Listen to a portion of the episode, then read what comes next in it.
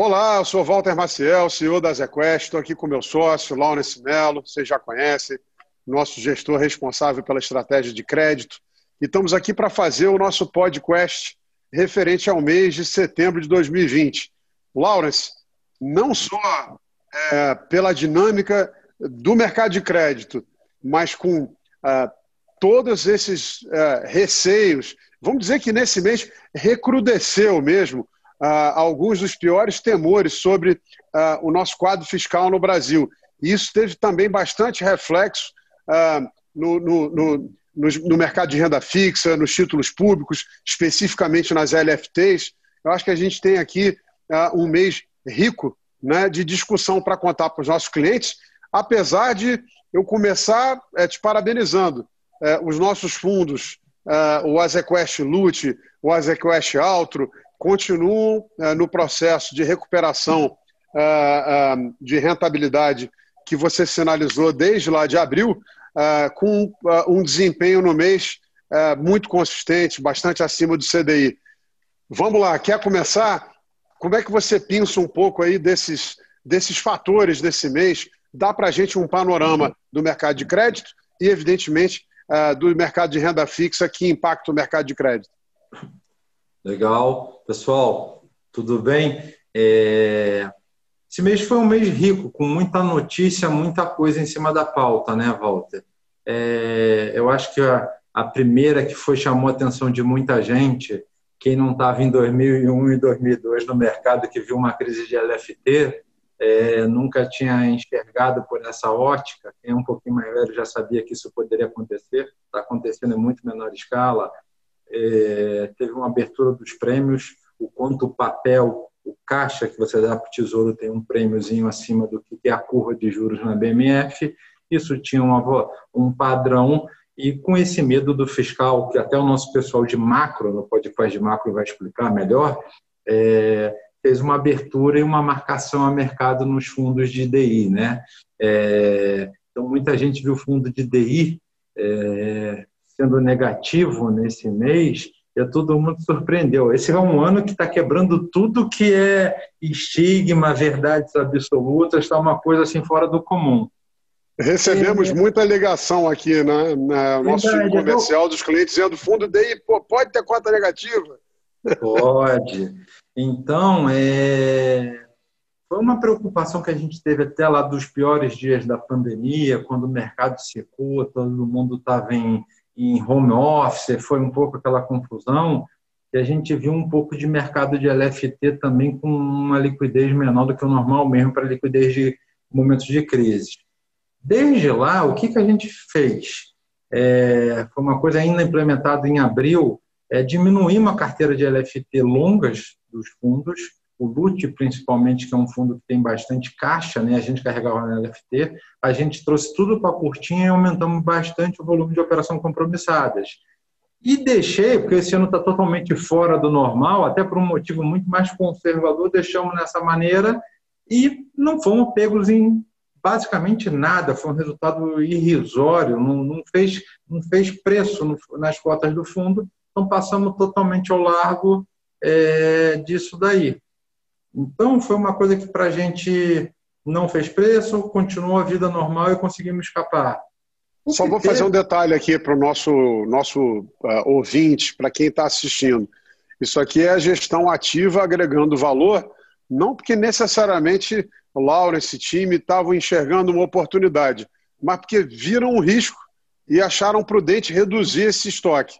Então, aqui a gente agregando valor uh, para o nosso investidor aquele ditado popular, né? Cachorro mordido por cobra tem medo de linguiça. Como eu passei 2001, 2002, então a gente falou, deixa reduzir essa carteira um pouco de LFT longa e vamos para um pouquinho que é mesmo racional que acontece em crédito, tem spread de crédito em cima do título do governo.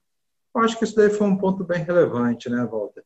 Eu acho que o segundo ponto, e já fazendo, atravessando um pouco a tua pergunta, é, que a gente combinou um pouquinho, é, setembro foi um mês bem difícil na parte macro, né, com juros explodindo, aí o câmbio escorregando um pouco, e aí você pega tanto offshore no mercado lá fora, que já começou um pouco da dinâmica das eleições americanas, e como a gente tem uma carteira offshore para dois fundos, o Alto e o Supra, isso já começou a fazer um pouquinho de preço.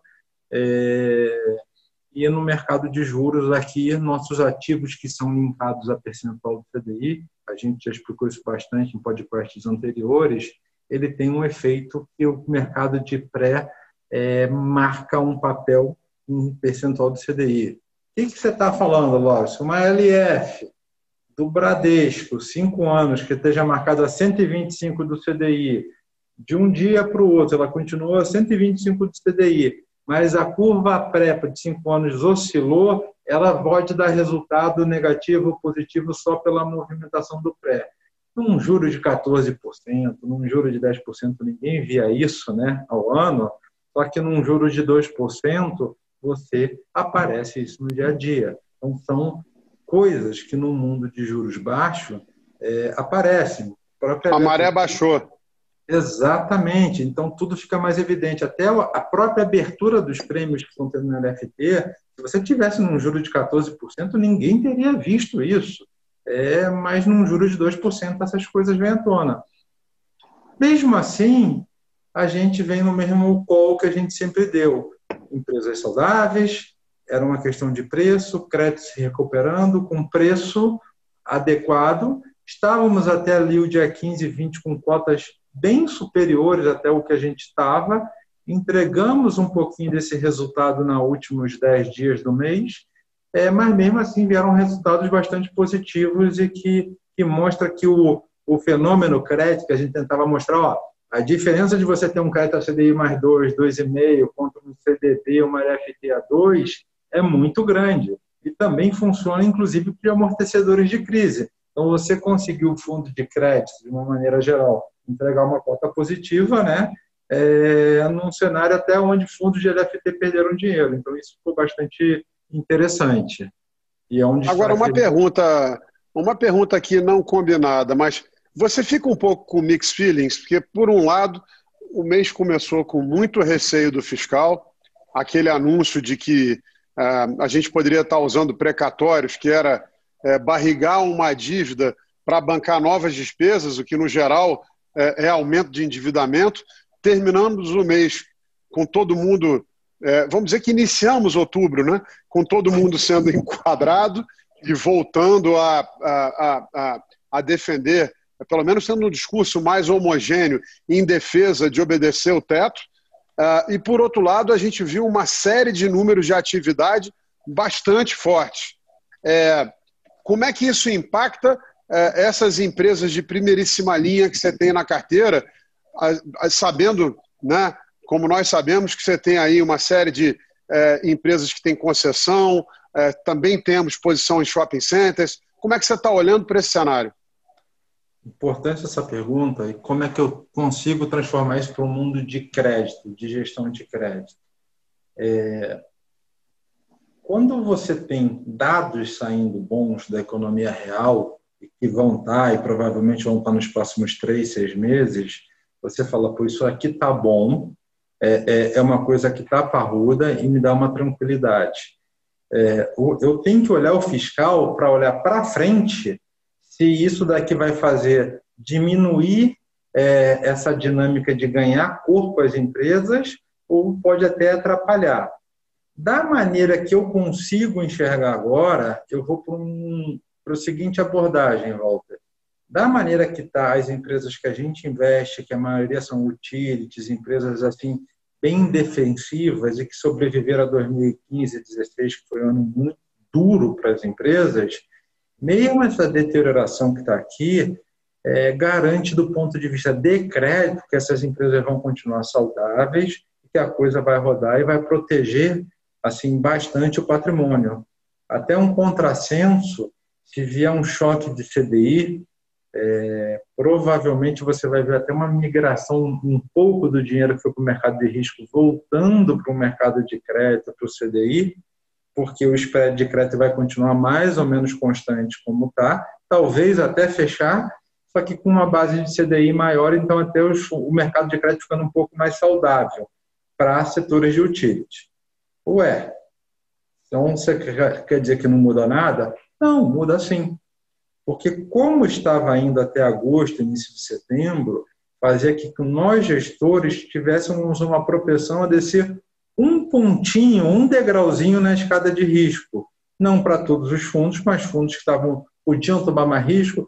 Deixa eu olhar uma empresa de varejo, está falando de Renner, Guararapes, é, empresas de primeiríssima linha, que antes você nem colocava no portfólio, e você fala assim, pô, se você tiver uma parte boa para frente, dá para fazer parte do portfólio, empresas bem geridas, maduras, antigas, é, parrudas, e que de repente vai dar um pouquinho mais de spread de crédito. E aí, quando você olha para frente esse fiscal, você fala, para tudo, nem começa. Eu não vou aumentar esse quinhãozinho que era zero e podia ir para 5% do portfólio, deixa ali no meio por cento que está, é, você já fez um pouquinho, mas não aumenta essa parcela. Então, é isso que está provocando para a gente, no, no mercado que a gente trabalha, essa discussão do fiscal. Seja uma postura mais conservadora no crédito. Do ponto de vista de taxa de juros e tudo mais, a gente está mais ou menos tranquilo, porque 95%, 98% do, dos fundos estão atrelados à CDI, né?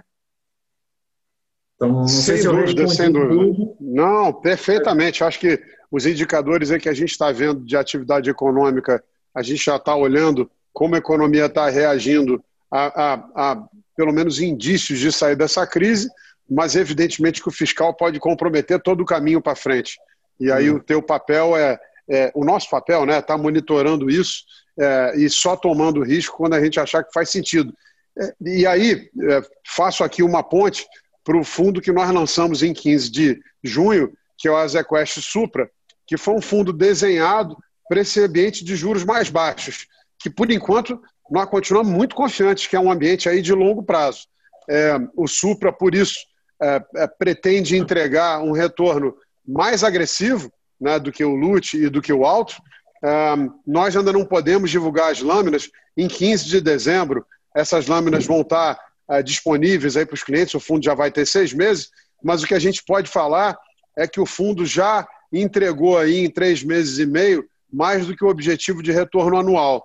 E nós continuamos com essa visão de que essas empresas é, que nós temos nas nossas carteiras, né, não só são empresas de alta qualidade, mas continuam oferecendo spreads de crédito é, que são superiores ao que nós achamos razoável. Então, tem uma oportunidade aí na mesa. Se você tiver interesse, procure a nossa área comercial. Nós vamos estar aqui inteiramente à disposição para passar os detalhes sobre esse produto que a gente acha um produto vencedor uh, e que vai ajudar você a compor sua carteira aí nos próximos anos.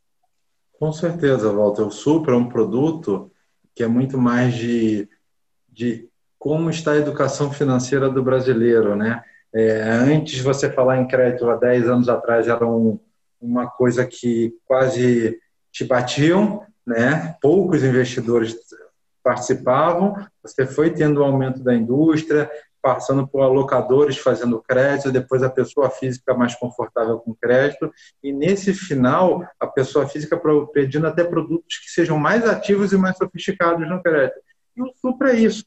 Então, é um fundo que foi montado em um ambiente de juros baixos, as pessoas pedem com mais velocidade, mas mesmo no ambiente que o juros suba, ele é um multimercado de crédito, né? ele vai ter seus caminhos e proteções para estar trabalhando também no ambiente de juros mais alto.